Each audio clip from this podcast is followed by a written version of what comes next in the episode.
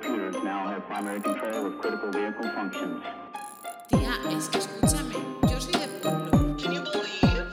¿Sabes lo que pasaba? Que ibas, estabas ya de nueve meses, tenías que dar a luz, pero te decían, espérate unos días que el pelo lo tienes ahora mismo en la oreja y por ahí, o como que no. Vale, pues ya estamos aquí otra vez siendo pesadas semana tras semana. Como siempre, tía, si es que si no, ¿qué hacemos en casa todo el día metidas? Si no podemos hacer nada más. Tal cual, tal cual. ¿Cómo estás? ¿Qué tal tu semana? Pues muy bien, pero tía, es que estoy eh, a finales de trimestre y como buena teacher que soy, estoy haciendo notas. 33 niños Ah, con notas y comentarios. Y yo, oh my gosh, ¿qué digo yo de este señor? Ay, yo me acu- Ay, pero ¿y eso es en plan, lo haces para los padres o son como cartas que le das a los niños también? No, no, es una plantilla maravillosa, súper bonita. Y en vez de poner notas en Oh. plan del 1 al 10, pones, eh, necesita mejorar. Después pone, Ah, me encanta, me eh, gusta eso. claro, bueno, eh, satis- no, satisfactorio, bueno, muy bueno y excelente. Y Me encanta. hay como dos partes. Está la parte de habilidades, como gramática, Sí. listening, eh, el hablar y todo eso. Y después tienes las partes de actitud. Esfuerzo, actitud y Hostia. atención en clase. Entonces, pues como tú tienes que ticar... Hostia, yo me acuerdo. Cuando era pequeña, mi parte de actitud siempre me ponían que hablaba mucho. Las dos cosas que siempre me ponían en mi carta de esto a mis padres siempre ponían que tenía mala letra, que ahora mi letra es preciosa, pero mm, cuando tenía siete años no tanto. Yo tengo tus eh, apuntes. que tenía mala letra y que hablaba muchísimo. Tía, a mí, me a mis padres recuerdo que les decían, no, Jessica se porta muy bien, tal, pero habla mucho.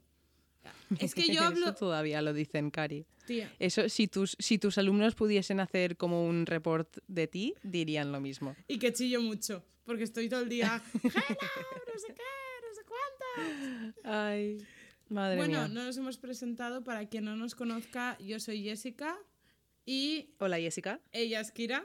Yo soy Kira. Hola, Kira. Sí.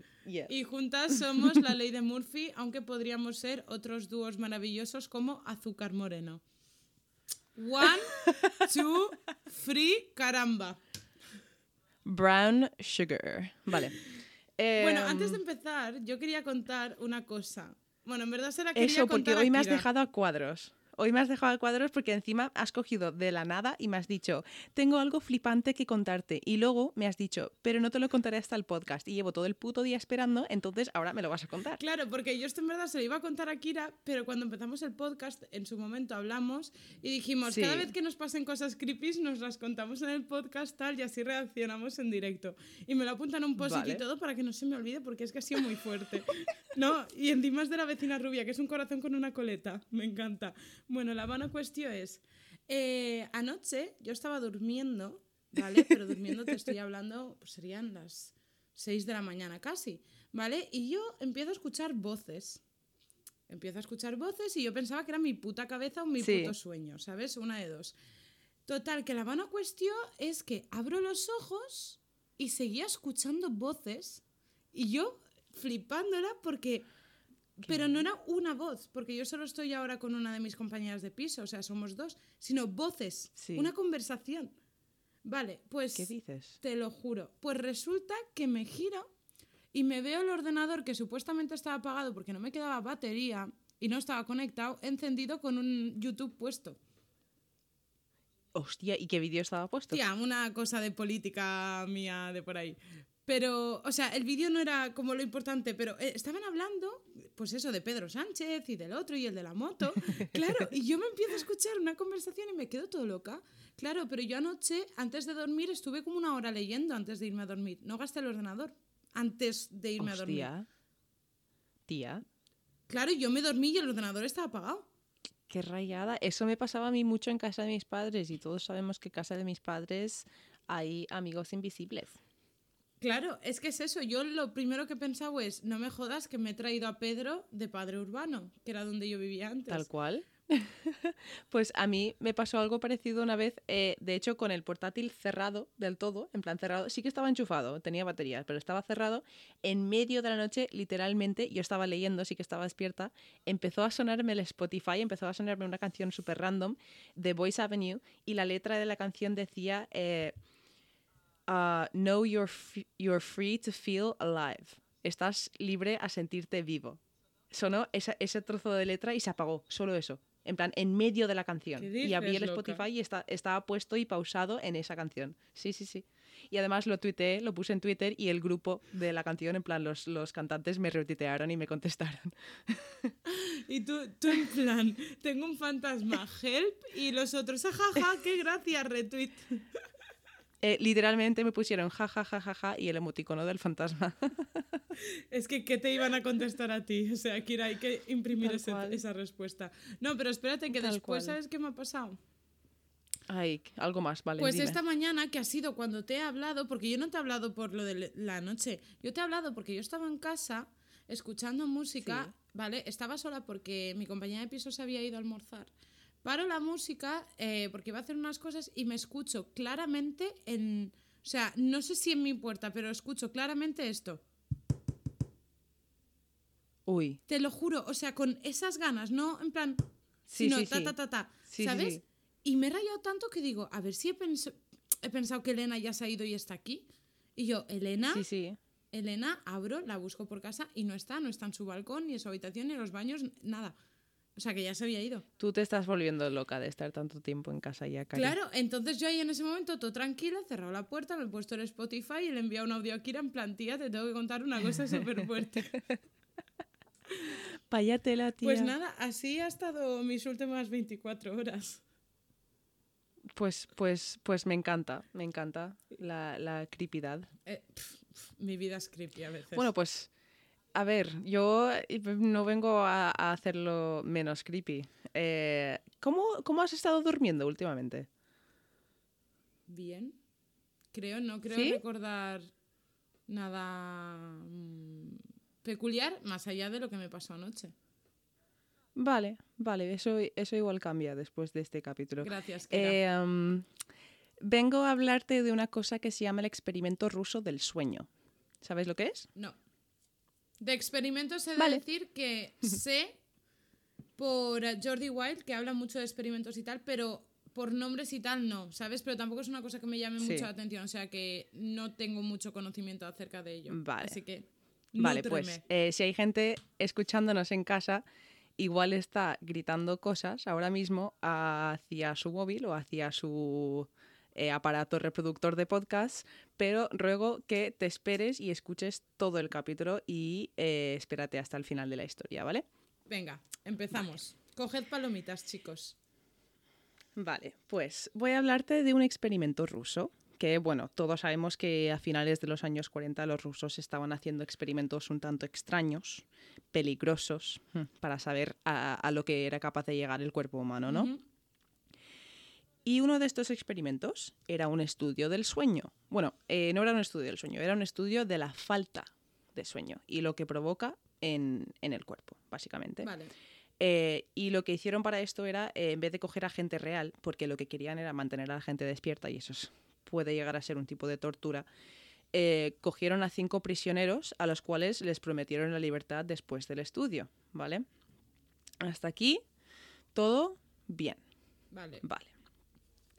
El objetivo que tenían estos investigadores y científicos era básicamente mantener a estas personas despiertas durante 30 días seguidas, Uf. ¿vale? Eh, para ver los efectos que tiene la falta de sueño en el cuerpo y la psicología humana. Vale. Que en realidad es un experimento que dices, vale, si no fuesen prisioneros, en plan, si la gente se hubiese presentado como voluntario y tal, pues oye, escúchame, para saber un poco más sobre nuestro cuerpo, ¿no? Sí, pero también a, a eso es como hasta qué punto la sensación que tiene mucha gente, sobre todo gente súper inteligente que se dedica al mundo de la psicología de la ciencia, el convertirse en ah, o creerse como un dios, ¿no? De poder decir, cojo un animal o como cojo una persona, como cojo un Sí, alien, ¿sabes? Tal cual. Ya. Eh, tiene- o sea, tienes razón. Pero es que también hay.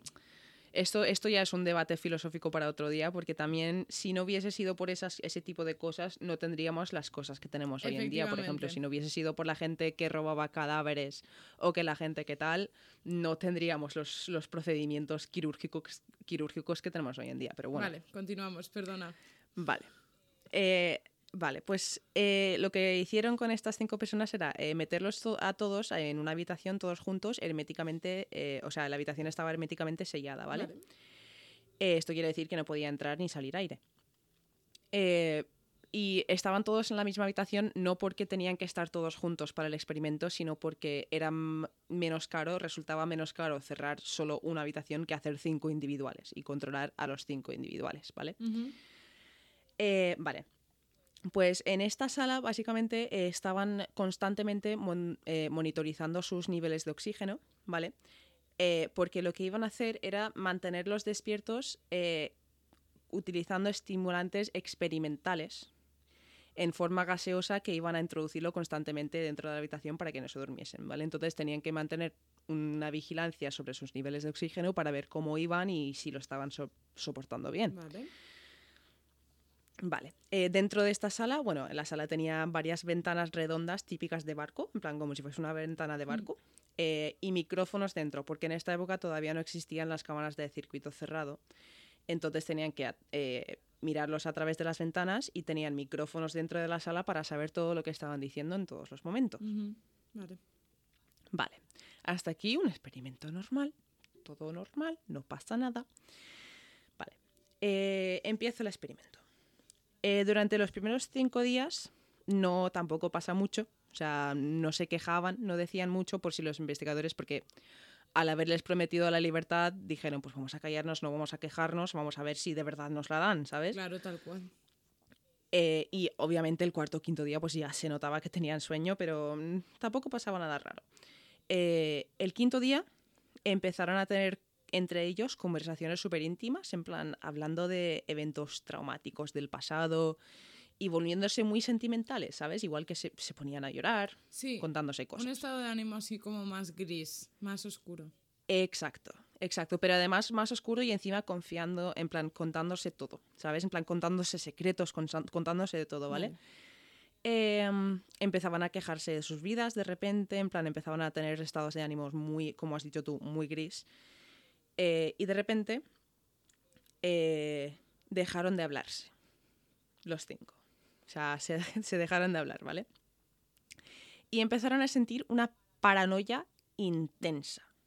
Pero intensa a nivel de que empezaron a turnarse en susurrar a los micrófonos eh, y lo que susurraban cada uno, ¿vale? Igual cogía uno y susurraba secretos oscuros que le había contado el otro, como para... Se piensa que estaban intentando ganar favor con los, los investigadores para que tirasen a los demás para quedarse solos porque estaban paranoicos de que les querían hacer daño, ¿vale? Eso es lo que se piensa que lo que estaba ocurriendo en ese momento. Tía, ¿cuántos días, e- en ese punto cuántos días eran, perdón? Cinco. Tía, es que escúchame, mira, yo soy de pueblo. Las fiestas de mi pueblo duran nueve días.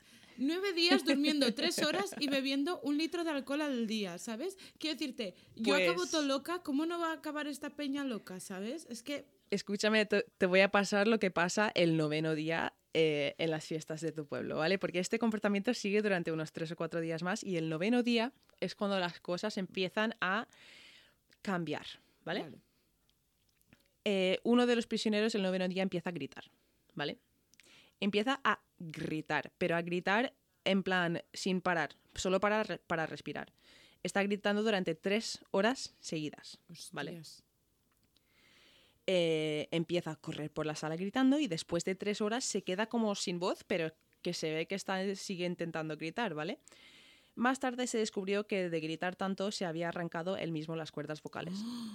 ¡Oh! ¡Oh! Sí.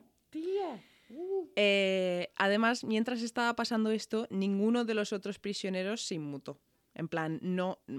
Era como si no estaba pasando nada. Se volvieron insensibles completamente. Al rato de pasar esto, empezó a gritar otro prisionero. Mientras estaba gritando este, los otros cuatro, incluido el que se había arrancado las cuerdas vocales, eh, se pusieron a, a arrancar hojas de los libros que había en la sala, ¿vale? Porque creo que esto no te lo he dicho antes, la sala estaba preparada, ¿vale? Tenía, eh, lo habían llenado con comida, en plan, había libros, comida y agua como para abastecer cinco personas durante cinco meses. O sea que tenían un montón de cosas ahí dentro, ¿vale? Pues sí, les entraba ansiedad Pues de los- comer, vamos. Exacto, tal cual. Eh, pues los prisioneros cogieron y cogieron todos los libros que tenían en su mini biblioteca, ¿vale? Y empezaron a arrancar las hojas. Y lo que hicieron con las hojas fue llenarlos con sus propios heces y pegarlas en todas las ventanas. Pero ¿cómo haces eso con los libros? Que lo entiendo porque estás encerrado, pero ay, Dios mío, qué movía todo. necesitaban algún tipo de pegamento para pegarlas a las ventanas y además esto lo hicieron de momento, o sea, de, de manera muy calmada. En plan, un hombre gritando en medio de la sala y cuatro tíos más pegando hojas en las ventanas con mierda, ¿vale? La situación. Dios mío, el panorama. En el momento que se pone la última hoja y los, los investigadores ya no tienen acceso visual a la sala, el prisionero dejó de gritar. El segundo exacto.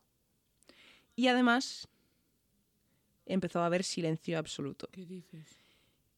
Y cuando te digo silencio absoluto, te digo que silencio absoluto en plan de que ni tosían, ni había, ni había movimiento. Durante tres días estuvieron así, ¿vale? Dios.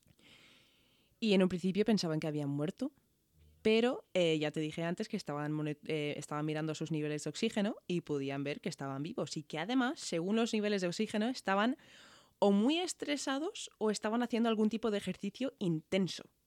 Porque estaban absorbiendo muchísimo Claro, oxígeno. eso te iba a decir. pero no había ruido. Claro, lo primero que me ha venido a la cabeza es se han dormido, lo han cerrado para dormirse. No, no, no, no. No, Cari. Dios ya verás mío, lo que viene. Dios mío. Kira, madre Vale. de Dios, lo que puede salir de aquí. Bueno, pues después de esto pasa, pasan 3-4 días, ¿vale? Y el día 14, ya, ya llevamos 14 días y acaban de estar 3 días en silencio, ¿vale? Vale. Eh, los investigadores, ¿vale? Cogen y hablan por el telefonillo para avisarles de que van a entrar para ver si los micrófonos todavía funcionan, porque piensan, a estas alturas, piensan que los micrófonos han dejado de funcionar porque no es normal, en plan, piensan que se los han cargado o algo porque es que no hay ruido. Eh, y dijeron, y esto es, eh, o sea, esto es textualmente lo que dijeron, eh, abriremos el cuarto para probar los micrófonos. Aléjense de las puertas y acuéstense con las manos atrás o en el piso o se les disparará. Se le otorgará la libertad a uno de ustedes si obedecen. ¿Vale? Dios mío, es que encima siendo rusos dices, es que lo hacen. Es que lo hacen. Lo siguiente que pasó fue que contestaron desde dentro. O sea, que los micrófonos sí que funcionaban. Y uno de los prisioneros, no se sabe cuál, habló con una voz muy clara y muy calmada y dijo, ya no queremos ser liberados. ¿Qué? Sí, ¿Qué? sí. Me estás vacilando. O sea, Dios, me está, me está dando... Déjame seguir. Vale, Pues espérate. vale, continúa, Eh, o sea, vienen... Bueno, vale. Estoy flipando. Eh, intentaron hablar un poco más de ellos, pero no, obtenieron- no obtuvieron ninguna respuesta. Estuvieron debatiendo mucho tiempo y al final, el día siguiente, por la noche, ya el día 15, eh, decidieron entrar, ¿vale? Cogen y limpian de gas de la sala para poder entrar con cuidado y empiezan a introducir aire fresco, ¿vale? Nada más empezar a limpiar la sala de gas, todas las voces del micrófono, o sea, los, de las cinco personas que habían dentro, empezaron a gritar como si estuviesen muriendo y a suplicar que les devolviesen el gas. ¿Qué dices? Vale. Al abrir las puertas entraron unos soldados, ¿vale? Y estos soldados vieron a cuatro prisioneros vivos y uno de ellos estaba muerto, ¿vale? Vale. Vale. Además, la comida que habían dejado dentro no se había tocado casi. En 14 días, no, eran más. En los últimos eh, cinco o seis días que no habían tenido contacto visual con ellos, no se había tocado la comida. Madre de Dios, esta, No gente, habían tocado esta nada. gente se volvió fatal. Vale, pues aquí viene una, un pequeño aviso de que vienen descripciones gráficas, ¿vale? Vale. Vale. Eh, vamos primero al prisionero muerto. Vale. Vale. El- al prisionero muerto le faltaban trozos de carne eh, y trozos de órganos.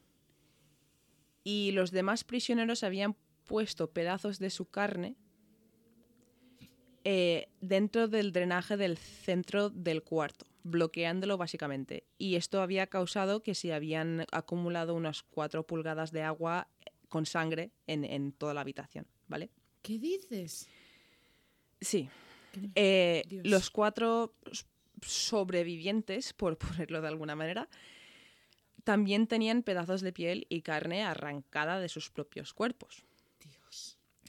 Eh, además, eh, tenían los dedos de las manos, las tenían expuestas, es decir, que se veía el hueso. Oh Entonces, esto a los investigadores pudo indicar que eh, fueron las heridas que tenían fueron infli- infligidas por sus propias manos. Vale. O sea, que se, se quitaron ellos mismos la carne, ¿vale? Y al examinarnos eh, se dieron cuenta de que todas las cosas, las heridas que tenían eran autoinfligidas, ¿vale? Dios mío. Eh, vale. Eh, el estómago como que lo tenían un poco abierto. ¿El Vale. muerto o el vivo? Los vivos, los vivos. ¿Cómo que el estómago abierto? Como que, como que se habían rajado el estómago y como que tenían los órganos ahí. ¿Qué dices? Sí, vale. mm, la piel y los órganos detrás de las costillas fueron removidos, ¿vale? Estoy, estoy leyendo textualmente. Mientras que el corazón, los pulmones y el di- diafragma seguían en su lugar. El tracto digestivo de los cuatro sujetos podía verse trabajar, dirigiendo comida. Rápidamente se hizo aparente que estaban dirigiendo su propia carne. Y que Ujú. es lo que habían estado comiendo tras los días. No. Eh, los prisioneros en este momento, que estoy, por eso digo sobrevivientes dentro de comillas, eh, seguían gritando que cerrasen la puerta y que pusiesen el gas otra vez. En plan, gritando, pero que no, no decían otra cosa. Tía, qué Eh, al intentar sacarlos de ahí, porque obviamente vieron que necesitaban ayuda médica, eh, dos soldados murieron, porque a uno de ellos le sacaron la garganta y a otro le arrancaron los testículos. Pero, Em, espérate. Kira, escúchame, tú y yo tenemos una historia con este podcast y Rusia que tú ahora vienes y me cuentas esto. O sea, a verás tú mañana. A verás tú mañana. Vale, escúchame, me tienes que dejar acabar. Vale, Vale, continúa, perdón. Vale. U- eh, uno de los prisioneros que quedaba vivos, eh, o sea, uno de los cuatro que quedaban, también murió al intentar sacarlos porque básicamente estaba todo expuesto y es- le explotó el bazo y murió desangrado. Ya. Sí. Vale. Pues los tres que sobrevivieron, que pudieron sacar, que no sé cómo los sacaron vivos, eh, fueron trasladados al hospital, donde todavía seguían pidiendo gas. En plan, no podían dejar. Y esto, esto es, pasa en, en minutos, en plan, en una hora, en plan, todo muy rápido, ¿vale? Se habían vuelto como adictos. Sí. Perdona. El que peor estaba, ¿vale? Lo llevaron para operarle enseguida y volver a poner todas sus cosas en su sitio, porque estaba todo como no, donde no, Dios. no estaba bien, vamos. O sea, si habéis, habéis jugado al Operation alguna vez, al juego este de tal, pues sí, se sí. habían puesto mal las cosas, ¿vale? Claro. Eh, vale, el anestésico, eh, o sea, la- lo que le pusieron de anestesia no le funcionaba. O sea, no se dormía. Eh, y porque to- todavía tenía el gas estimulante dentro del cuerpo. Y murió antes de poder salvarle, ¿vale? Eh, pero en el intento de morir, eh, porque no quería ser tratado, no quería que le diesen el gas para dormirse, eh, se rompió... vale. Aquí tengo un fallo muy gracioso en mis apuntes, ¿vale? Vale. Se vale, se rompió, te voy a decir lo, lo verdadero para que flipes. Se rompió nueve brazos, es lo que tengo apuntado. Pero se rompió nueve huesos en el intento de que no le tratasen. O sea, que él mismo, moviéndose y dándose de hostias y tal, se rompió nueve huesos, que igual es que serían más frágiles por la falta de todo. Pero sí, aquí tengo apuntado que rompió nueve brazos. Claro, yo al principio me quedaba en plan, espérate que era un alien y lo tenían los rusos y no un Roswell, loco. Vale. Eh, estoy casi, casi se acaba mi historia, ¿vale? O sea, estoy llegando a mi fin. ¿vale? Vale. Eh, el otro, uno de los otros prisioneros, que era el que se había arrancado las cuerdas vocales en un principio. ¿Seguía vivo? eh, sí, este sí que ah, pues yo pensaba vivo. que ese era uno de los que se había muerto. No, no, no. Eh, pero claro, no podía comunicarse. Eh, y cuando llevaron a operarle, tampoco le, fun- le funcionaba la anestesia, obviamente. Entonces tuvieron que operarle sin darle nada. Dios. Dios mío. Y este no se quejó ni una vez. Puto amo. O sea, y el proceso de volver a meterle todo en el cuerpo duró seis horas. Seis horas sin anestesia. ¿Y no se quejó? Y una de las enfermas, enfermeras que estuvo presente dijo que incluso sonreía a veces. Uy, Cuando acabó el proceso, el prisionero escribió en un papel, sigue cortando. ¿Cómo? Sí. ¿Cómo? Eh, Eso es sí, súper sádico, ¿eh? sí, lo sé. Espérate. Espérate, Vale. que queda uno. Vale. Eh, vale. El cirujano dijo que era imposible operarle al último porque no dejaba de reírse histéricamente. O sea, estaba riéndose todo el rato. Eh, y cuando, o sea, a cada uno de, de los tres, antes de operarles, eh, le- les preguntaron que por qué querían el gas. En plan, por qué estaban pidiendo el gas. Y los tres contestaron que tenían que mantenerse despiertos, que no podían dormirse. Ya se habían rayado con eso, tal cual. Y eh, después de las cirugías, volvieron a meter a los dos sobrevivientes a la sala. ¿Pero estamos locos o qué?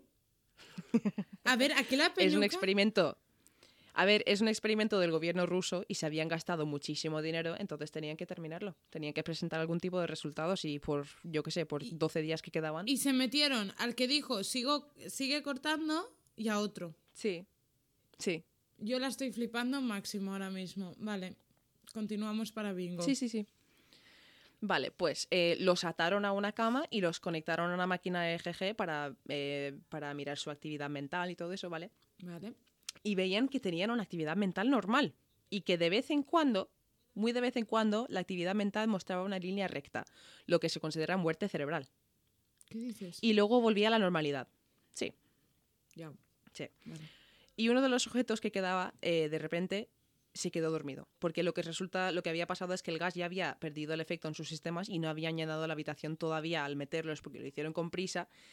Entonces uno de ellos estaba quedando dormido y nada más quedarse dormido, según la máquina, su corazón dejó de latir. Dejó de latir y murió. Hombre, ahí que llevarían ocho años sin dormir ya, casi. es que me estás contando. Bueno, pues el que, el que quedaba, el único que quedaba vio lo que había pasado y sabía, sabía lo que le venía a él. Entonces empezó a asustarse un montón y a volverse loco de que no quería dormirse. De hecho, eh, llegó de la fuerza que tenía, llegó a arrancar lo que le estaba atando a la cama. O sea, Oh. cosa que las personas no podemos hacer eso, ¿vale? Pero eso es cuando Eh, dicen que cuando estás en peligro, te sientes en peligro, sacas las fuerzas de donde no lo hay, los cojones de donde no lo Exacto. hay. Exacto. Vale. Pues eh, había un soldado en la habitación que estaba ahí para vigilarlos hasta que se llenase otra vez de gas, en plan tal. Y al ver que el último que el último que quedaba básicamente se estaba intentando arrancar los brazos para intentar salir de la cama del hospital, le, apuntó con una pistola a la cabeza y le dijo, ¿qué eres? ¿Vale? Joder, qué pregunta para ese momento, ¿sabes? Es que estaba acojonado porque no, es que voy a pasar, ahora te pasaré, de hecho, antes de contarte esto último, voy a pasarte una foto, ¿vale? Vale. Para, que, para que entiendas por qué pregunto qué eres, porque a estas alturas estas no parecían personas, tía, parecía un puto Gollum. O sea, Dios mío. mm, no. Esto no lo podremos subir O sea, a a ver Instagram. Ahora. Eh, sí, sí que podremos, ¿Sí? no te Vale. preocupes. Sí, sí, sí, sí, sí. Vale, espérate que encuentre la foto. Es que esto es lo que estaba preparando antes. Vale. Eh, Cosas técnicas. No pasa nada. vale. Puro directo. La tienes en el Discord. Sí. Sí, eso es uno de ellos en la cama del hospital eh, antes de, de- de operar. No, tía. Sí. No, tía. Sí, vale. Y voy a contarte, por eso le pregunto. Ahora entiendes la pregunta, ¿no? Sí, sí, sí, tanto. Vale. Vale, pues la respuesta fue, y esto es, eh, lo estoy leyendo de, de Dios, muchas fuentes, o sea, mirando. básicamente esto es lo que dijo, ¿vale? Porque tienen esto grabado, claro. Eh, vale, esto es la respuesta. Somos la locura que está encerrada en todos ustedes, rogando por libertad en cada momento de tu vida, desde lo más profundo de tu mente animal. Somos aquello de lo que te escondes en tu, en tu cama todas las noches. Somos lo que duermes y silencias y paralizas cuando te vas a tu cielo nocturno donde no te podemos alcanzar. El investigador le disparó a la cabeza. Tía, escúchame. Escúchame, esa persona. Y, si, y te lo juro que durante toda la historia que me estabas contando se me han puesto los pelos de punta, me han dado escalofríos. He visto la foto y te lo juro, la he tenido que quitar porque. Joder, cuando sientes que es una persona, tío, me, me estaba doliendo, ¿sabes? Pero esa persona con esa frase se anota, o sea, se ha- no necesitas más pruebas para saber que esa persona a nivel de cordura no la tiene. O sea, la ha perdido por todo ese... No. O sea, imagínatelo ya pues por, por dar una- un sentido a, a- a la investigación, ¿no? Lo importante que es dormir. O sea, lo que realmente nos llega Exacto. a influenciar. Sí, y tengo un dato más importante que añadir aquí, un poco gracioso para calmarlo todo, que, que tengo aquí apuntado en, mi- mis apuntes. Mi- la última frase de mis apuntes es, al morir, el prisionero, mu- el prisionero murió. Mira, el O sea que todos vi. sabemos que está muerto. Pero tengo un dato un poco eh, más interesante todavía para ti, señorita Jessica. Vale, cuéntame, señorita Kira. ¿Sabes lo que es creepypasta? Sí, claro. Pues este cuento es un creepypasta. ¿Qué dices? Joder. Y para que quien no lo sepa, Creepypasta básicamente es una página de internet donde la gente sube historias de miedo bastante convincentes, en plan, que podrían ser reales, que se suelen hacer virales, como Slenderman, por ejemplo, Slenderman es un creepypasta. Eh, y este se hizo muy viral y de hecho si buscas el experimento ruso del sueño, las primeras páginas que salen son páginas que te lo cuentan como si fuese algo que ha pasado de verdad. Pero es todo mentira. Tía, qué mal, qué mal. O sea, lo he pasado mal, ¿eh? Te lo juro que la estaba flipando porque yo digo, es que en verdad súper, joder, eh, he leído un montón de, de artículos y tal que hablan del sueño y de lo importante que es dormir porque la gente es que se le pira muchísimo la pinza. Sí, o sea, sí. es brutal. Es que se hizo. eh, se ve que, igual esto me equivoco al decirlo, ¿vale? Eh, pero se ve que esto lo escribió una pava, ¿vale? Una chica que básicamente había estudiado las reglas para que algo se hiciese vi- viral, para que una historia se hiciese viral, ¿vale? Vale. Y las, las, hay cosas dentro del creepypasta, ¿vale? Que se supone que tienen que contener. Tienen que contener misterio, tienen que contener conspiraciones, o sea, los rusos, ya estamos ahí. Eh, tienen que contener una muerte, un asesinato, Vale. y eh, tienen que contener, no me acuerdo qué otra cosa era, eh, lo, lo no entendible. En plan, ¿sabes? Que era lo que había dicho el, el hombre este al final, la última frase, de que somos lo que es, se esconde dentro de ti, no sé qué. Y básicamente es uno de los creepypastas más famosos, más compartidos a día de hoy. Tía, hay que hablar de Slenderman como creepypasta y el asesinato que hubo a raíz de Slenderman.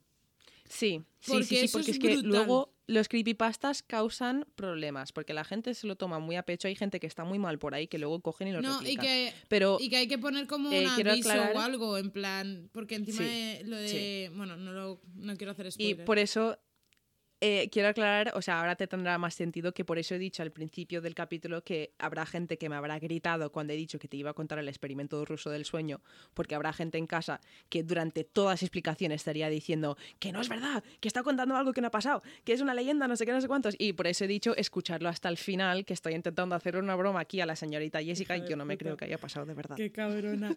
Tía, pues es que, mira, viniendo La has de pasado los- mal, ¿eh? Te lo juro, me has visto, ¿verdad? O sea, yo creo que la gente me habrá notado y todo, porque de normal es como, ajá, sí, entiendo, entiendo tu punto. Pero Es que por eso. Uy, lo he pasado y- fatal, ¿eh? Quería esa reacción, tía, quería esa reacción. Lo he pasado... Si me vuelves a engañar, no me lo cuentes. O sea, hazme esto. Y si buscas en internet eh, la- el experimento ruso del sueño creepypasta, puedes encontrar en internet básicamente la misma historia que te acabo de contar, solo que esto lo he escrito con mis propias palabras y he sacado alguna frase exacta de ahí. Y ahí creo que de hecho tiene más, más datos y más cosas. Pero, pero sí, está en internet, Tía, esto se puede leer, ¿Sabes cualquier persona lo esto puede a leer. qué me recuerda? Que un día, sí, podríamos hacer un prisma de esto. ¿A qué? Eh, am, de todo el tema de creepypastas Ujú. o tipo el Dear David y todo esto, cosas que pasan en el momento y durante muchos días. Te iba... em, quería hacerte un capítulo, literalmente, uno de, de mis ideas para un próximo capítulo era contarte la historia de Dear David, en plan ir leyéndote los tweets y ya brutal. está, Sí, y sí, contarlo, sí, sí, ¿sabes? Porque me da igual que aunque no haya, que no haya pasado, porque a mí el hombre que creó eso Brutal. me parece tan inteligente y una buena, o sea, un, Un marketing año, que ¿eh? flipas es como el, estuvo. el, ¿cómo se llama el, el español que lo hizo? Ay, no me acuerdo ahora. Pero yo te iba a Benito o no sé qué, no, lo sé, pero yo te iba a contar otro. En plan, eh, uno que es de Nela Ma no sé qué, que es una pava que se encuentra un móvil, dentro de ese móvil no hay nada de datos, Sí, tal. sí. Es una movida todo random, pero es que son cosas que cuando acaban. Y Yo flipo con la creatividad de la gente. Tía, de que yo el Dear David, hasta que apareció ya el final, final, que ya es como súper obvio de que no era, yo me lo llegué a creer. Es que está que súper bien hecho. Yo tía. soy muy cínica. Soy muy cínica para esas cosas y más para hilos de Twitter y cosas en Twitter que se hacen virales. A mí siempre me. Mi primera impresión de cualquier cosa en Twitter que se hace viral siempre es eso, ¿no? Es verdad. En plan de si sea bueno o malo. Siempre, siempre lo pienso. Tía, pero ¿sabes qué pasa? Que yo no lo vi en Twitter. O sea, yo no lo vi porque lo siguiese en Twitter. Yo lo vi en un vídeo como Mm. Claro. la historia en sí completa. Claro. Entonces cuando... Exacto. No, y lo iba viendo por partes porque yo no seguía ni a este pavo ni nada, ¿sabes? De hecho, lo empecé a seguir cuando se acabó la movida. Que yo también soy gilipollas. Pero bueno, y tía, está muy bien hecho rollo como está hecha la historia, poco a poco las Sí. pruebas. Ay, Dios mío, tenemos que hablar de eso porque es brutal. Sí. Y me ha encantado, o sea, te lo Y, juro que le he pasado fatal. Eh, eso, que la foto que te he pasado por, Insta por Discord lo podemos subir al Instagram porque no es una persona real, esto no nos lo van a quitar. Eh, por eso te he dicho que sí que podríamos subirlo, pero No aviso que si vais a verlo da mucho mal rollo, ¿vale? Eh, Eh, y por eso también quería hacer este tema sin decir al principio que no era real, para que para acojonar un poco también a la gente que no lo conocía, que lo está escuchando, que se piense que es real hasta el final. Y así veremos cuánta gente nos escucha hasta el final. Si mi padre está escuchando esto, ahora se está cagando en ti. También te lo digo. Tía, me ha encantado, te lo Espero juro. que le haya hecho justicia, en plan, espero que lo haya contado bien. Tía, mm, yo he flipado, es que yo me lo he creído, me lo he creído. I promise. Eh, de putísima madre. Ya. Enhorabuena. Y además yo estaba intentando, estaba intentando pasar muy rápido por las cosas en plan de, por ejemplo, lo de que tenía el estómago abierto y que tenía los órganos posicionados mal por ahí. He intentado decirlo muy rápido porque no quería que me preguntases en ningún momento, pero no habían muerto por pérdida de sangre. En plan, no quería que me preguntases nada porque no, sabrí- no hubiese tenido una- ninguna explicación porque no es verdad. Y la gente que sí que conoce el caso estaría en plan de tan pillado. Y los otros en plan de what the fuck, no entiendo nada. Como yo. Ay, Ay, bueno. Ay, vamos a. ¿qué me tienes que Bueno, yo sigo un poco acojonada, te lo tengo que decir. Es que os lo prometo porque Kira me está viendo la cara y os lo juro que estaba, estaba con unas caras de, en plan, como el de Scream, el de la película de Scream, el de la máscara blanca, así. "Oh". Y eh, ha llegado un momento que, o sea, creo que cuando te he dicho lo de que se veían los huesos de los dedos, te he mirado y lo estabas pasando tan mal que me ha sentado hasta mal estar contándotelo, te lo juro. tú tranquila que yo después se me olvida. Como se me pase a mí eso algún día, ya verás tú. Voy a buscarte, ¿eh? Pues para, para que lo sepas, de vez en cuando en un futuro voy a soltarte cosas de estas y no te voy a contar hasta el final que es mentira y vas a tener que Eh, ir adivinando tía, cuáles son. De putísima madre, me parece bien. Me parece bien porque es que me lo creo todo, ¿eh? Muchas veces. Qué mal, de verdad. Bueno, yo ahora para relajar Dime. un poco la tensión, porque estoy lo que viene siendo tensa, ¿vale? Reitero que lo he pasado muy mal, porque es verdad. Eh, claro, nosotros estamos grabando día 10, ¿vale? 10 de marzo. Entonces, yo Yes. quería hablar, porque me dio hace unos meses por hacer el capítulo, mi parte del capítulo, basado siempre en el Día Internacional de algo esa semana. Entonces, como esta semana ha sido el 8M y se me olvidó decir algo la semana pasada en referencia, pues digo, voy a dedicarle esta parte del podcast a ya no el 8M ni feminismo ni nada, sino eh, se me ocurrió por unas Insta Stories que subí hablarte de... El título es Frases de mierda que hemos escuchado todas las mujeres cis y trans. Yes, lo que viene siendo eh, segunda parte de quién quiere ser un señoro, pero sin los nombres de los señoros por medio. Exacto. Es como un quiere, eh, quién quiere ser un señoro, pero con las típicas frases que una persona que no es feminista, cuando conoce a una feminista, la típica que dice, o un pensamiento muy machista que tenemos muy arraigado y son frases muy un poco Sí, casposas. De ya. hecho, sí. De hecho, yo hace poco, en mi última semana en mi antiguo trabajo, tuve una conversación muy de este palo con, con un amigo. Luego te contaré la anécdota. Dime. Vale, pues la primera, eh, no he cogido muchas, ya que creo que nos da bastante tema para hablar, ¿vale? Eh, Sí. Hay algunas que he incluido varias en la misma porque más o menos son del mismo tipo, ¿vale? La Sí. Menudo carácter tenéis las mujeres. Esto se liga a estás loca, eres una histérica, porque obviamente tengo que hablar de la histeria. Y la tercera es Sí, no se te concepto puede inventado por puro machismo. Exacto. Y la tercera frase es no se te puede decir nada. Ay, Dios. Vale. ¿Cómo lo ves? Dios, es que habrá, habrá gente escuchándolo en casa eh, diciendo, pero si esto se lo puedes decir a cualquier persona. Cariño, fíjate, fíjate, fíjate que es casi la frase esa, la última que has dicho, la de es que no se te puede decir nada, siempre va dirigido hacia mujeres. Y no siempre desde hombres, igual mujeres de a mujeres, ¿sabes? Pero, pero son frases que, que no entiendo en qué momento se han convertido en esto, pero se han convertido en esto, ¿sabes? Tal cual. Pero es de la misma manera que el estás loca. El es estás loca, eres una histérica. Yo nunca he escuchado que yo recuerde a mujeres diciéndole a hombres, eres un loco, eres un histérico. Aparte, aparte, a ver, sí, yo sí que lo he escuchado y aparte, o sea, aunque puede que eso tenga un poco más de, de, de hacia mujeres, eso de estás loco o estás histérico, lo que sea, es un término eh, de abuso, o sea, es un, un- un tipo de abuso psicológico que tiene un término que se llama gaslighting. Y es cuando, es cuando básicamente estás discutiendo con alguien y lo que intentas hacer es invalidar sus sentimientos o, o decir que está loco por pensar una cosa. Es cuando básicamente invalidas los sentimientos de alguien en una discusión, que todos podemos sentirnos mal y tal. Y, o sea, los sentimientos siempre son válidos, pero lo que no es válido igual es la manera de expresarlos. Exacto. Y, y, pues eso, que es algo que estás loco, es algo que se suele decir en un argumento como para de- menospreciar tus sentimientos, en plan de no es válido lo que estás sintiendo, estás loco, ¿sabes? Y no.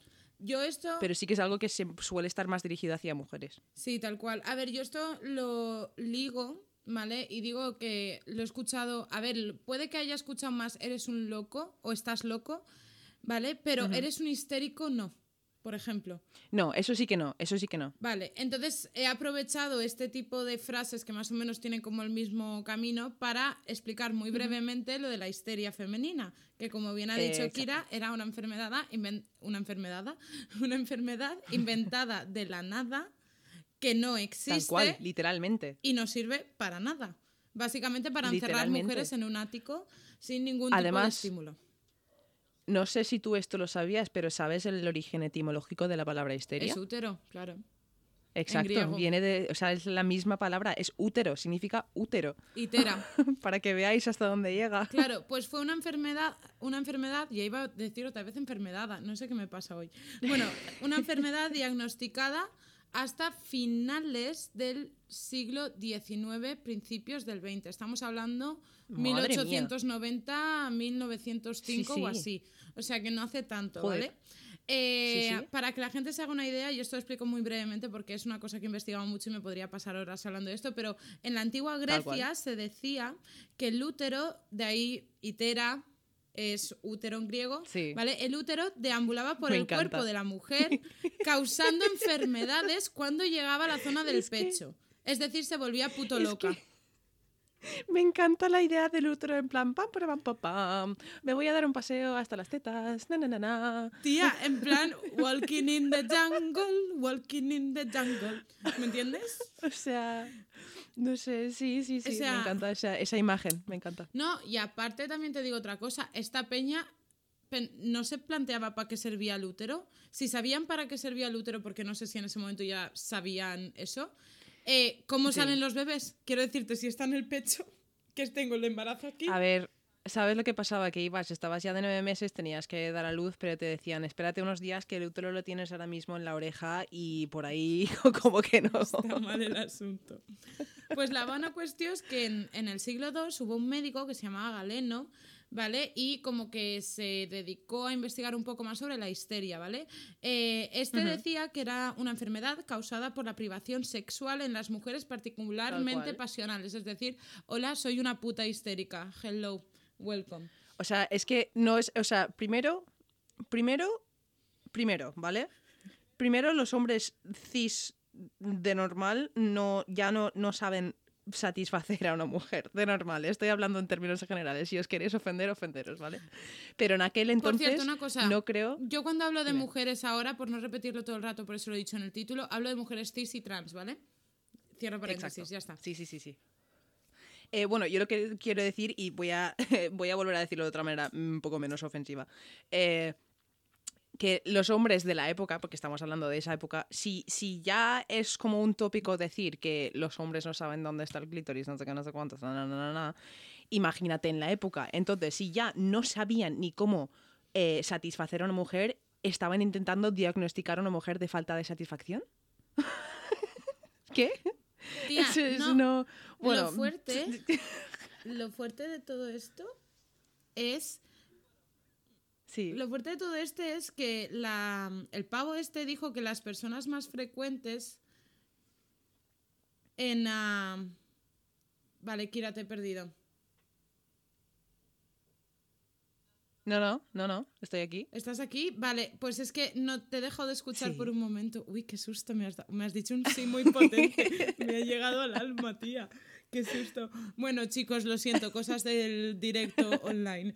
Eh, nada, básicamente, ahora ya te escucho bien. Vale. Eh, eso, que de- el pavo este decía que las mujeres más frecuentes en sufrir histeria femenina es que agárrate al abanico, ¿eh? Vírgenes, monjas, viudas y mujeres casadas. Ese último, ese último me ha matado. Me ha matado. Están básicamente admitiendo que no follan, vale. Tía, vale, ¿qué pasa? Para que me entendáis un poco. Eh, ellos pensaban que se volvían puto locas, ¿vale? Después en la Edad Media se hizo como un mini diccionario de, cosa- de los síntomas de esto y habían 75 páginas de síntomas que iban desde... Pero que escúchame. Que exacto lo que ibas a decir, que las síntomas podían ser cosas grandes, en plan de que quiere matar al bebé, o luego cosas pequeñas como eh, no hace lo que le digo, No, no, o no me ha hecho la cena. No, y que ya hablo de síntomas, de síntomas físicos. Eh, si le duele la cabeza, si le duele el culo, si le duele la espalda, si tiene un pitidito aquí, si cojea cuando se levanta, que si se- cuando caga se limpia Hostia, el Cari, culo. pues yo estoy histérica así. 24-7. Claro, Madre tía, mía. Eran movidas muy fuertes. Entonces, ¿qué pasa? Que cuando la tía se volvía puto loca, ¿sabéis cómo calmaban a la mujer? Es que esto es lo mejor. Eh, era un orgasmo camuflado de un masaje, ¿vale? Como remedio para eh, bajar la histeria. Es decir, cogían una manguera real y le pegaban un chorretazo de agua en la vagina. Exactamente Pero es que yo pregunto, mi pregunta es, vale, si el, el propósito era darle un orgasmo a la mujer, ¿vale? ¿Qué mujer está recibiendo un orgasmo de un chorrazo de agua forzado por un médico que piensa que estás loca porque no follas? ¿Sabes lo que te quiero decir? En plan, si ya sabemos todos que el orgasmo femenino está muy metido en la cabeza, ¿qué, qué mujer va a disfrutar de eso? O sea, lo finges y te vas a tu puta casa, ¿no? Me imagino. Tal cual, tal cual. Y de aquí quería añadir ya una pequeña coletilla y pasamos a la siguiente, ¿vale? Que esto lo encontré, nada, por Instagram un día y, nos, y quería ver qué piensas tú, que es que cuando un hombre eh, es muy fuerte, en el sentido tiene una personalidad muy fuerte, ¿vale? Es un tío que tiene carácter. Sí. Pero a la tía ya se la relaciona como más eso de, mírala, ya está chillando otra vez, o mírala, ya está, ya ha perdido los papeles. Como que se banaliza Sí. un poco más, no se dice que tiene carácter, ¿sabes? O hostia, la sargenta que viene, ¿sabes? Sí, no, pero eso, eso se califica en muchas cosas. En plan, mira, esto puedo ligarlo a la conversación que tuve, que te estaba comentando antes, ¿vale? Vale. Eh, justo en el curro estábamos hablando de. eh, salió el tema de Nati Peluso y, y de todas estas artistas y tal, y no sé qué, ¿vale? Vale. Y eh, yo dije, opinión igual no muy popular, pero yo dije, mira, la Badial a mí no me gusta nada. Creo que no tiene talento, pero es muy inteligente como para haber llegado a donde está, ¿vale? O sea, tienes que tener una inteligencia detrás de todo esto para haber llegado ahí, Sí. ¿vale? Y un compañero de curro soltó inteligencia, no, lo que ha hecho es a chupar muchas pollas, ¿vale? Y aquí es, yo me giré, me levanté la cabeza y le dije, "Tst, eh, machismo no. O sea, y me dijo, no es machismo, es verdad. Y yo le dije, vale, vale. Eh, no, no lo dije en ese momento porque no quería, me callé y no quería causar una, una discusión, porque además era mi última semana en ese trabajo y yo quería irme y ya está, ¿vale? Y no Ya entendéis por qué, ¿no? Y, y ah, básicamente eh, lo que yo me puse a pensar después de eso es, vale, si yo hubiese dicho, en vez de Badial, ¿vale? Si hubiese cogido hubiese puesto de ejemplo Z Tangana, ¿vale? Que no he escuchado su música, no sé si es bueno, si es malo, tal, pero si hubiese dicho lo mismo de él, hubiese dicho, Z Tangana tiene talento, pero tiene mucha inteligencia para haber llegado a donde está. No me hubiese dicho, no tiene inteligencia, ha chupado muchas pollas o ha comido muchos coños. No hubiese dicho ese comentario. Por eso es un comentario machista, porque lo estás diciendo simplemente basado en, la en, en, en, en el, el género de la persona de la que estás hablando. Efectivamente. O sea, Efectivamente. y, y nada, eso es mi pequeño rant que tiene que ver con lo que has dicho tú de decir que de, una, de un tío puedes decir que tiene carácter si está un poco más tal, pero una tía si tiene carácter, si una mujer tiene carácter es como algo malo, es como en plan Vos sí. es demasiado, ¿sabes? Exacto, exacto. Y, y también han habido momentos en mi antiguo trabajo también que yo he tenido comportamientos más bossy, lo que has dicho tú, más de- de, decir, que joder, que esto es así, marimandona". mandona, tal. Ahí está. He tenido comportamientos más de mandona, y lo digo entre comillas, eh, que mismos compañeros de, este de ese trabajo habían tenido, en plan, mismos, los mismos comportamientos que ellos, pero a mí se me llamaba, se me decía histérica. Por ejemplo, un comentario que he recibido decía que estaba, se decía que estaba exagerando, cuando si lo mismo lo decía un hombre, no le decían eso. Y os puede parecer una tontería, pero es algo que he vivido y he flipado, y he flipado que nadie de mi alrededor lo vea tampoco.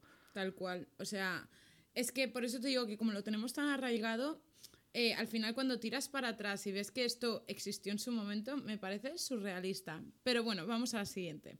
La siguiente es, Sí. yo no soy feminista, ay, perdón, yo soy feminista porque ayudo en casa. Primera y principal, hola, no ayudas, es que es tu puta casa también. ¿Sabes? Es que yo al es menos que lo veo la, así. Es, es que la idea. Es, no, no, es lo que dices. la- el concepto de ayudar implica. O sea, vamos a, hablar un poco de lo que es el concepto de ayudar, ¿vale? Eh, Jessica, ¿te ayudo a mudarte a tu piso? O Jessica, ¿te ayudo a sacar los acordes de esta canción? O Jessica, ¿te ayudo a no ser qué, a no sé qué, ¿vale? Yo te estoy ayudando con algo que es tuyo. Entonces, si tú eres un hombre y estás un hombre heterosexual que estás con una mujer, estás en casa y estás diciendo estoy ayudando en casa, ayudándole a mi mujer en casa, estás implicando que la casa es de tu mujer y que es toda toda su obligación. Claro. Y tú solo estás ayudando. Estás prestando una ayuda que tú haces porque quieres. No, no, no, no, cariño. Tú las cosas que tienes que hacer en casa las haces porque también es tu casa. Ahí estamos. Ahí estamos. O sea, Y esto lo quería ligar a un vídeo de una chica que se llama Cindy Takanashi, ¿vale? Que es una divulgadora eh, feminista, sobre todo está muy centrada en la maternidad, ¿vale? Y tiene Sí. una empresa que se llama Yares Madre, con psicólogas y tal. Bueno, la vana cuestión es que subió un vídeo, ¿vale? Que a pesar de que yo hay muchas cosas que no estoy de acuerdo con ella, me parece una buena, no sé, me parece muy buena oradora en cierto aspecto a su manera, Sí. pero me parece buena oradora muchas veces. Subió un vídeo que se llama No me felicites, hazte cargo. Y en él decía cosas que decía, por ejemplo, yo no sé que se cambian las sábanas una vez a la semana porque me haya sacado un máster, ¿vale? Eh, yo no sé dónde se guardan las cosas porque lo tengo en mi genética. Yo no sé a qué hora sale la niña de karate porque tengo un chip en la cabeza, ¿sabes? tal cual. ese tipo de movidas, ¿no? Que a veces parece Sí. que las madres, y esto muchas veces peco yo e intento cambiarlo, ¿vale? Pero lo típico de entrar a casa y decir, bueno, no sé si a ti te pasa, pero esto yo lo he vivido en muchísimas ocasiones con mis amigas, de, mamá, ¿qué hay para cenar? ¿Sabes?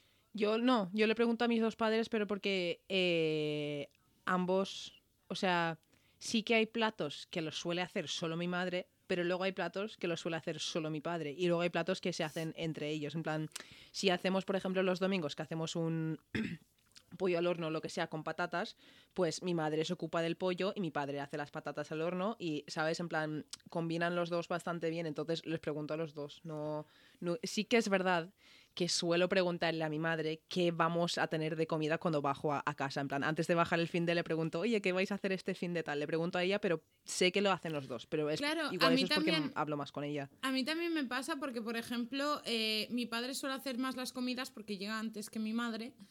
Y después Sí. mi madre hace las cenas, o depende, bueno, como está ya en casa todo hecho, pues el primero que llega lo empieza a hacer, ¿sabes? Y el otro hace la siguiente. O Sí. sea, pero inconscientemente Pero- me voy a mi madre Sí. a preguntarle, mamá, ¿qué has traído para cenar? Porque mi madre, bueno, tengo que decir, es carnicera, entonces a veces trae la cena en ese momento, ¿sabes? Entonces, Sí.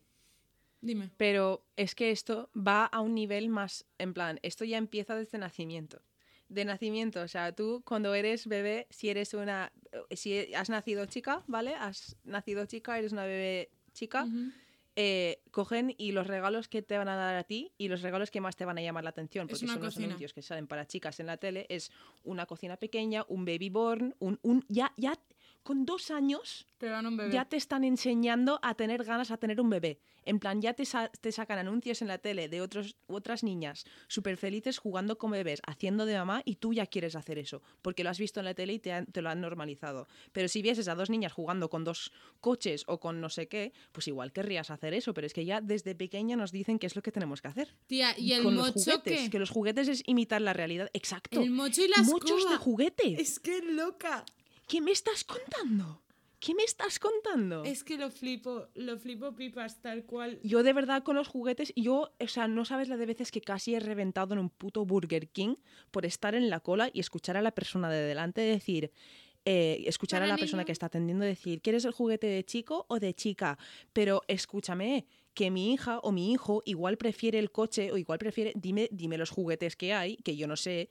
Es que, o sea, es que me da mucha rabia, en plan, déjale elegir a, a mi hijo o mi hija si quiere un coche o un puto Barbie, o lo que, o lo, lo rosa o lo azul. Tía, eh, quiero el juguete de niño. ¿Tienes un juguete de niño? Me da igual. O sea, quiero decirte, porque a mi hermana muchas veces sí que a lo mejor ha querido la Barbie, pero otras veces que se lo han puesto random y le han puesto un coche, se la ha sudado y ha jugado con el coche. Primo, que es que son niños, Claro. es que los... Pero es que luego está la gente que dice, pero es que si ves a las niñas de 12, 13 años o de menos o lo que sea, típicamente quieren jugar con Barbies y quieren jugar con todas esas cosas. ¿Por qué quieren jugar con todas esas cosas? Porque los anuncios, todo lo que nos ve, todo el marketing que tenemos que nos rodea, dice ya desde un principio que deben jugar con esas cosas. Pero hasta las Si tú creces revistas- viendo algo normal en la tele o viéndolo en las revistas o escuchándolo en la radio o que te lo digan tus padres directamente desde pequeño, tú eso lo asimilas y asimilas qué es lo que quieres y por eso acabamos con gente de nuestra edad con la cabeza reventada que no sabe lo que quiere en la vida porque les han dicho por aquí y por allá que tienen que ser así, que tienen que ser así cuando no son así. Tal cual, tal cual. Mira, Es un tema que me enciende mucho. Mira, ya que estamos hablando de niños, voy a decir una que no la apunté porque ya me quejé en su momento en Instagram, ¿vale? Pero es una que a mí me toca los cojones y va un poco ligada, ya no solo a los niños, sino lo que acabas de decir esto último de... eh, am, llegamos a un punto que no sabemos qué hacer porque nos han dicho esto, pero yo quiero lo otro, tal, Exacto. no sé qué, ¿vale? Que es el tema de... Uf, vale, es que lo pienso y me da mucha rabia. La frase de se te va a pasar el arroz, no hay frase más machista, más asquerosa que Uf. se te va a pasar el arroz, porque ya ahí estás asimilando que las que cocinan son las mujeres, porque el se te va a pasar el arroz no lo he escuchado de ningún hombre, ¿por qué? Porque su vida fértil es mucho más larga que la de las mujeres, por eso a las mujeres se les va a pasar cual. el arroz, porque en algún momento dejarán de, de tener la capacidad de gestar, ¿no? Entonces, esta frase, tío, cada vez que la pienso, digo, ¿me ves a mí con 23 años preocupada de echarme un novio o una novia, buscar el hijo, buscarme un piso? Aparte, Es en ¿por plan, ¿qué presión? Hay que, ¿Por qué hay que pensar automáticamente que todas las mujeres queremos hijos? Esa es otra, es que esa es otra. Uf, ¿Por qué automáticamente cuando ves a una mujer que tiene tus treinta y pico años o sus 30 años y no tiene hijos, tienes que automáticamente pensar, "Oh, se le está acabando el tiempo para tener niños? Que igual no quiere, quiere tener niños, igual quiere tener su vida con su dinero, pegarse sus viajes y no tener que preocuparse por otra puta vida, que no pasa absolutamente nada, ¿sabes? es que es tal cual, o sea, ya, pero es que eso me da rabia porque yo, joder, obviamente tengo, a- me relaciono con mucha gente hetero, tío, y cuando hablo de estas cosas y les preguntas, es como, es que a mí no me dicen se te va a pasar el arroz, sino te dicen, eh, a ver cuándo te echas novia, no sé qué, tal, a ver, ¿sabes? Pero el se te va a pasar el arroz, no se lo dicen, pero porque, entre comillas, no se lo pueden decir porque su vida fértil es que a los 60 a lo mejor ahí hay algo que se puede utilizar todavía, ¿me entiendes? Tal cual. Pero, pero, eso sí que es verdad. Pero a la inversa hay que decir que eh, si el mundo se acabase mañana, ¿vale? O sea, si hubiese un apocalipsis o algo así,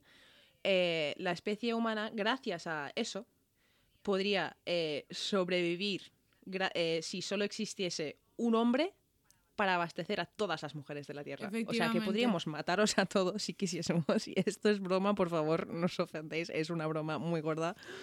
Pero si quisiésemos, podríamos deshacernos de todos, quedarnos con uno y, y- y seguir. Y ya está. No, pero... Qué bruta es, es que la amo. de.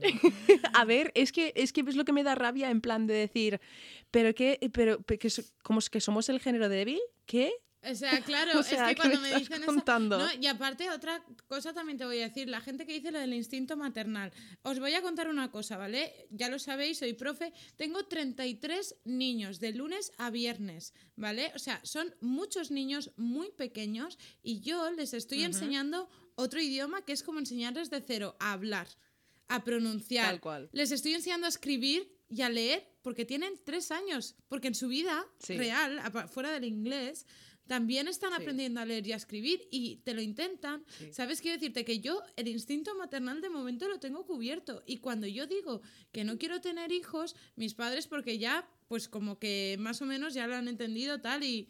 Bueno, que aunque sea temporal, que ya me dejan de marear, Sí. ¿sabes? Pero cuando lo dices a otros familiares que a lo mejor no tienes tanta relación, te dicen, ya te llegará. O no. Pero es que sabes ¿O lo que no? pasa. Aparte, eso es lo que has dicho, la idea del instinto maternal, ¿vale?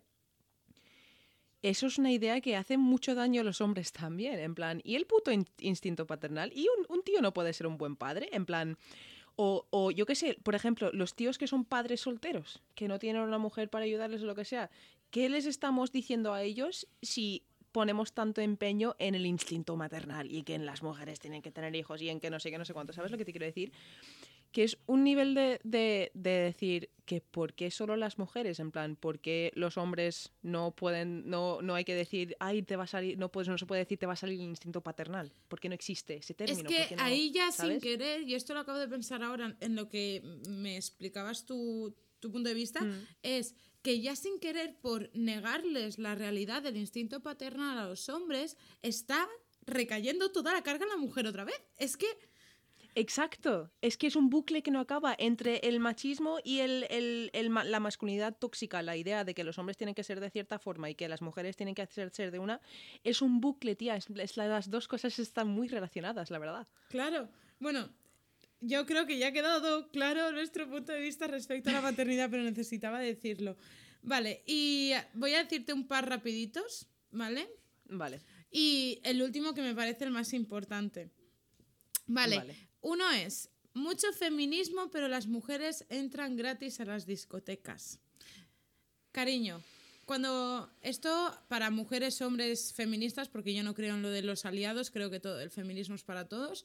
eh, Sí. Vale, si las mujeres entran gratis a la discoteca es porque somos el objeto. Es decir, tú no pagas por el producto Exacto. porque el producto eres tú.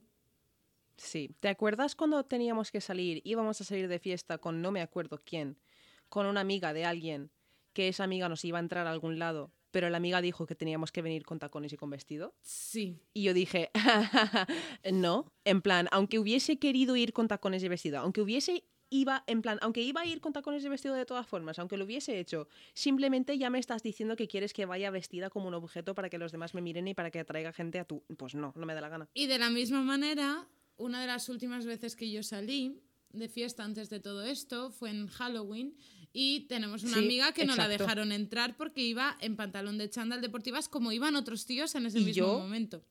Discutí, discutí con el segurata de tal manera que casi no me dejó entrar a mí. Es que que luego acompañé a Lucía a casa, que en aquel momento era mi compañera de piso. La acompañé a casa, se cambió y además yo antes de salir me había pasado, que te lo puede decir Jessica, me había pasado toda la noche diciéndole a Lucía lo guapa que iba. es que me Porque encantaba. además, que, que sí, que dices que iba en un chándal, vale, pero es que iba en un chándal morado y verde, en plan, con un suéter, el suéter este morado que tiene con los, el puntillismo canalem. este... mm, Canale. Exacto, o sea, escúchame. Y los eh, moñicos. Iba y los moñicos, iba y súper bien maquillada. Iba más guapa que la mayoría de pavas ahí y no la dejaron entrar por el pantalón. Y, la- y debatí con el tío que me dijo, escúchame, que no entras tú tampoco. y yo, vale, vale. A mí tampoco me dejaron, bueno, a mí no, a una, yo iba con una chica que no la dejaron entrar porque iba en manoletinas. Y porque ese día... ¿Esa noche? Sí, no, no, no. Un día con Laia, con Ah, mi vale. ex compañera, bueno, mis Ah, ex compañeros de piso, pues una amiga de mi ex compañera de piso, Laia, I love you, baby. eh, salimos y esta chica había tenido que ir al hospital esa mañana a pincharse para la espalda porque se había quedado como enganchada y no podía llevar tacón Sí. porque fuerzas la espalda. Sí. Entonces, nada, eh, llegamos a la discoteca y le dijeron que no podía entrar con manoletinas, con zapato plano, tenía que ir con tacones. Nos tuvimos que volver a casa. Yo pegué una discutida, dije te voy a poner una hoja de reclamación, te lo juro, no sé qué. O sea, a- yo quería hacer lo mismo, te lo juro. O sea, a mí me dicen, yo voy a un sitio y me dicen que no entro y además si esa noche no hubiese sido, no fue, no fue Halloween, fue mi cumpleaños. Fue mi cumpleaños. Es Si esa noche no hubiese sido mi cumpleaños, nos hubiésemos vuelto a casa todos. O sea, por lo menos los que no, o sea, yo y Lucía nos hubiésemos vuelto a casa porque yo me indigné muchísimo. Y fue, pero fue mi cumpleaños y quería puto salir de fiesta y le dije a Lucía, porfa, porfa, ve, cámbiate, vuelve conmigo y te invito a, una chup- a un chupito cuando entremos, en plan, y ya no, y es verdad, no hemos vuelto a, eh, y voy a decir el sitio, rumbo, no hemos vuelto a rumbo desde entonces eh, y no volveremos más. Nunca. No, a mí eso de que... Por eso me encanta Deseo, porque vas a Deseo y es el mundo Sí. al revés, ¿sabes? En plan, es como que las pavas van todas en chándal y los pavos van todo acicalados, en plan la bichota, ¿sabes? Exacto. Sí, sí, sí. Vale, la última rapidita, que es... Sí. Si una mujer es lesbiana es porque no ha probado un buen rabo. Pero ¿por qué tienen las pollas toda la importancia del mundo? ¿Pero qué, qué ha pasado? ¿Qué ha pasado? ¿En qué momento? O sea, ¿qué pasa con la forma fálica aquí, en este mundo, en esta simulación? No entiendo. Tía, no, y a esto yo siempre contesto, tú eres hetero porque no has probado un buen rabo, porque a lo mejor serías gay. Exacto. Pero es que, escúchame, que es siempre, los, en plan, siempre es todo pollocéntrico. Pollocéntrico, pollace- pollacéntrico, pollocéntrico. Un a montón las de chicas de por ahí. verdad le gusta el pollo frito. Eh, no, o sea, es en plan. Pero lo que has dicho tú de que es porque no has probado un buen rabo, o cosas como decir mal follado, o cosas así, implica que la polla es el centro de todo y es como, ¿pero qué- por qué? ¿Por qué? Tal cual, tal cual. Y esto lo quiero ligar a el tema de los piropos por la calle y todo esto que dicen, no, es que te lo hacen para... Para joder, porque eres guapa y te lo dicen tal. Vale, a mí también me gusta. Yo no estoy aquí para tu placer ni para tu disfrute visual. No, entonces... tía, y poniéndome en su piel, a mí me gustan las pavas y yo no hago eso. Es que es eso, exacto. A mí también me gustan las mujeres y curiosamente nunca he acosado a ninguna, ¿sabes? En plan, nunca he visto a una mujer que igual estaba muy buena por la calle, igual la he mirado porque, es- porque está ahí en la calle y se pueden mirar las cosas y la he mirado discretamente, pero nunca se me ha ocurrido decirle nada, ni, ni quedarme mirándola durante cinco segundos como un Ni gilipollas. tocarle ¿sabes? el En culo plan, en una discoteca. Exacto. En plan, o ni siquiera, ni siquiera en una discoteca medio borracha se me ha ocurrido tocarle el culo a alguien, ¿sabes? Sin su Qué puto vergüenza permiso. me, Es que me no dan se una hace. hostia. Es que no se hace. Es que es muy fuerte. No Es sé. muy fuerte. Y ya la última para acabar es Sí. la de ¿para cuándo un Día Internacional del Hombre? Eh, existe el Día Internacional del Hombre y si no me acuerdo es el 19 de septiembre. Creo que sí. Eh, o sea, es que escúchame, esa frase me da tanta rabia porque es la de escúchame, estás diciéndolo por decir, por poner algún argumento, porque mira que te importa poco, porque sabes que tú no tienes nada que reclamar por ser hombre o por lo menos comillas. dentro del sentido de que estás queriendo decirlo, porque sí que hay Mm, ciertas cosas como la, obviamente. toxicidad- la masculinidad tóxica y todo eso, pero es las personas que dicen eso es porque se la suda. En plan, si tú quieres empezar una conversación sobre los problemas de los hombres y sobre los, las cosas que sufren ellos, porque también sufren cosas, empieza esa conversación, Claro. pero no intentes meterte en la conversación de otra gente, de las mujeres, de lo que está pasando con esto, con cosas que no son verdades, que tenéis un día. Lo que no hacéis es utilizarlo. Tal cual. Es en plan reuniros y agruparos. Pero yo con esto, tía, me saltó una duda y yo dije, Sí. voy a analizar los festivos de España importantes cuando nosotras tenemos festivo, ¿vale? A ver cuántos son Sí. por hombres y cuántos son por mujeres. Bueno, pues empiezo. Ajá. Por hombres, tenemos Navidad, Pascua, ¿vale? Es Jesús y. Dios, dos hombres, ¿no? Porque Dios no es diosa, es Dios. Vale. Después tenemos el 12 de octubre, que es el Día de la Hispanidad. Recordemos que el Día de la Hispanidad se celebra cuando Colón, un hombre, descubrió Exacto. América. Con la pinta La Niña y la Santa María. ¿Vale? Pero continuamos y si nos metemos en festividades de la Comunidad Valenciana tenemos el 9 de octubre, que el 9 de octubre es el Día de la Comunidad Valenciana. ¿Qué se celebra el Día de la Comunidad Valenciana para la gente de Andalucía que nos escucháis? Un puñado de gente, by the way. Tal cual. Hola. ¿Vale? Este día se celebra que el rey, eh, el rey Jaume I, ¿vale? Jaime I, conquistó Valencia y la expulsó de todos los moriscos que habían aquí viviendo. Yes. O sea, un hombre conquistando cosas también. Pero continuamos porque después está el 6 de diciembre, que es el día de la Constitución Española. Y se me ocurrió mirar quién había firmado la Constitución Española. Pues siete hombres Hombre. masculinos, o sea, siete autores masculinos.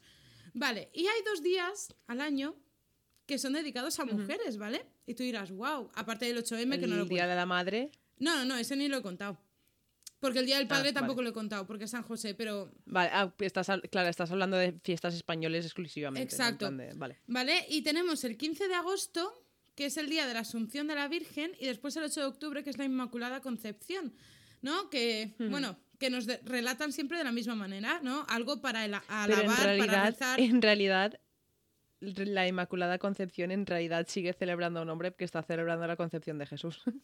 Sí, pero quiero decirte que aún así siempre se nos retrata de la misma manera, ¿no? Como vírgenes santas, Sí. puras. Y no podemos ni tirarnos un Sí. rot porque, oh my god. ¿Sabes? Tal cual, tal cual. Sí, sí, sí, no, tienes toda la razón. O sea, tienes, tenemos a, a- a gente de la antigua Roma y de la antigua Grecia que eran hombres asquerosos, que cortaban cabezas, que hacían de todo. En plan, tenemos a Enrique, el Enrique este que se cargó a no sé cuántas de sus mujeres, no sé, o sea, todo eso, ¿vale? Todos esos hombres horribles, ¿vale? Pero luego piensa, por ejemplo, en Merkel, o en plan, cómo la pintan a ella de asquerosa cuando durante toda la historia han habido hombres igual que ella, que han sabido, en plan, no estoy, no estoy ni aprobando ni diciendo que son malas sus cosas, simplemente estoy diciendo que su manera de ser es algo que la gente le echa en cara mucho cuando ella se está comportando como todos los demás hombres que han tenido su puta posición. Tal cual. Tal cual. Y con esto quiero decir que yo me llevo muchas hostias por parte de muchas feministas por defender a los hombres en muchas cosas. O sea, que nadie se tome esto como feminazi ni nada. Simplemente son cosas Exacto. que yo cuando veo debates sobre feminismo y tal, me encantaría estar ahí para decirles... "Mm, no, tío, no me digas por qué un día para la mujer y por qué el Día de la Hispanidad celebrado para, por hombres por una cosa que pasó hecha para hombres. Eh, Eso lo vi en el Instagram el otro día, en plan de que la gente, la- eh, no, lo, lo estabas diciendo tú, lo estabas diciendo tú, si lo vi en tu Instagram, que subiste eso de que estabas diciendo que, que por qué no se puede celebrar algo por celebrarlo, en plan que el Día de la Hispanidad se hacen manifestaciones y la gente no se queja de esas manifestaciones, entonces ¿por qué la gente se queja de las manifestaciones del 8M? Que este año es un año distinto, las quejas son por otras razones y tal, pero, pero se quejan todos los años, vamos. Exacto. Entonces, quiero decir que nos suene simplemente que veáis este tipo de frases que se muchas veces se sueltan a la ligera, cómo nos pueden llegar a, a afectar a las mujeres que creemos en el movimiento feminista, porque al final es una Sí. manera que tú tengas de vivir y yo no pienso a lo mejor en todo lo mismo que Kira, ni Kira lo mismo que yo, pero eso es lo Exacto. bonito de ir aprendiendo e ir cambiando el pensamiento, ¿sabes? O sea que abierta totalmente al debate, cualquier cosa, eh, podemos hablar que me encanta debatir. Exacto. Y si hemos hecho cualquier generali- generalización, en plan, si hemos dicho algo sin pensarlo bien o lo que sea, también nos lo podéis decir y lo modificaremos, en plan, lo Claro. arreglaremos lo que sea, porque nosotros tampoco somos expertas en nada y también tenemos mucho que aprender todavía. En plan, podríamos habernos equivocado que y, todo y no esto ver va un con punto de el vista que. Exacto, exacto, tal cual. Exacto. Pues nada, hasta aquí el capítulo de hoy. Ha sido de lo más peculiar, pero es que hacía tiempo que no hablábamos y me apetecía hablar contigo, la verdad, de estas cosas. Tal cual. Y- Me ha encantado, me ha encantado. Y aparte me sí, ha sí, encantado lo que te iba a decir es que me ha parecido en plan una super conversación. Sí, Eh, Tal sí, cual. o sea, tenía muchas ganas de ver tus reacciones a, a la historia, en plan, para ver si en algún momento me decís, porque sí que me dijiste en medio de todo, me dijiste, tía, me estás vacilando, ¿verdad? En plan, quería ver si en algún momento me decías, tía, esto es real. Tía, es que no es por nada, viniendo de los rusos es que me espero cualquier cosa. Bueno, viniendo de cualquier persona. Tal cual. Ay, Tal perdón, cual. que me ahogo. Bueno, nada. Deciros que tenemos redes sociales, cualquier cosilla que nos queráis comentar, sugerir, eh, si nos queréis decir guapas o eh, me estoy haciendo piso, enviarnos la lista de la compra, lo que queráis. Eh, nos podéis Exacto. encontrar en Twitter y en Instagram en arroba LLDMpodcast y después en Facebook Yes. con el nombre de La Ley de Murphy, of course, ¿vale? eh, veréis dos páginas, Yes. una está cerrada por los rusos, pues es la que sí que se ve la foto, ¿vale? ok, perfecto. Yes. Y también nos podéis mandar un correo si queréis con sugerencias, cualquier tipo de comunicación, lo que queráis, eh, a la ley de gmail.com. Y si queréis, nos podéis también dejar reseñitas por ahí en Apple Podcast, en Anchor, donde nos escuches. Si nos queréis dejar una reseña, nos vendría muy bien. No tenéis que escribir nada, pero si escribís algo en plan, no sé, sé, mm, alguna crítica constructiva o lo que sea, nos vendría bien, la verdad. Tal cual, o ya. Cosas que queráis que hablemos. Noticias random. Sí. Para introducir el podcast nos vendrían de maravilla. Yes. Tía, Tía, ¿sabes lo que voy a hacer ahora? ¿el qué? Voy a, eh, he comprado una pizza congelada del día porque el piso al que me voy a mudar está al lado de un día y pues quiero comprobar la calidad de sus pizzas. Está bueno, la verdad. Yo te la ¿Sí? recomiendo. Aquí todo el puto spam.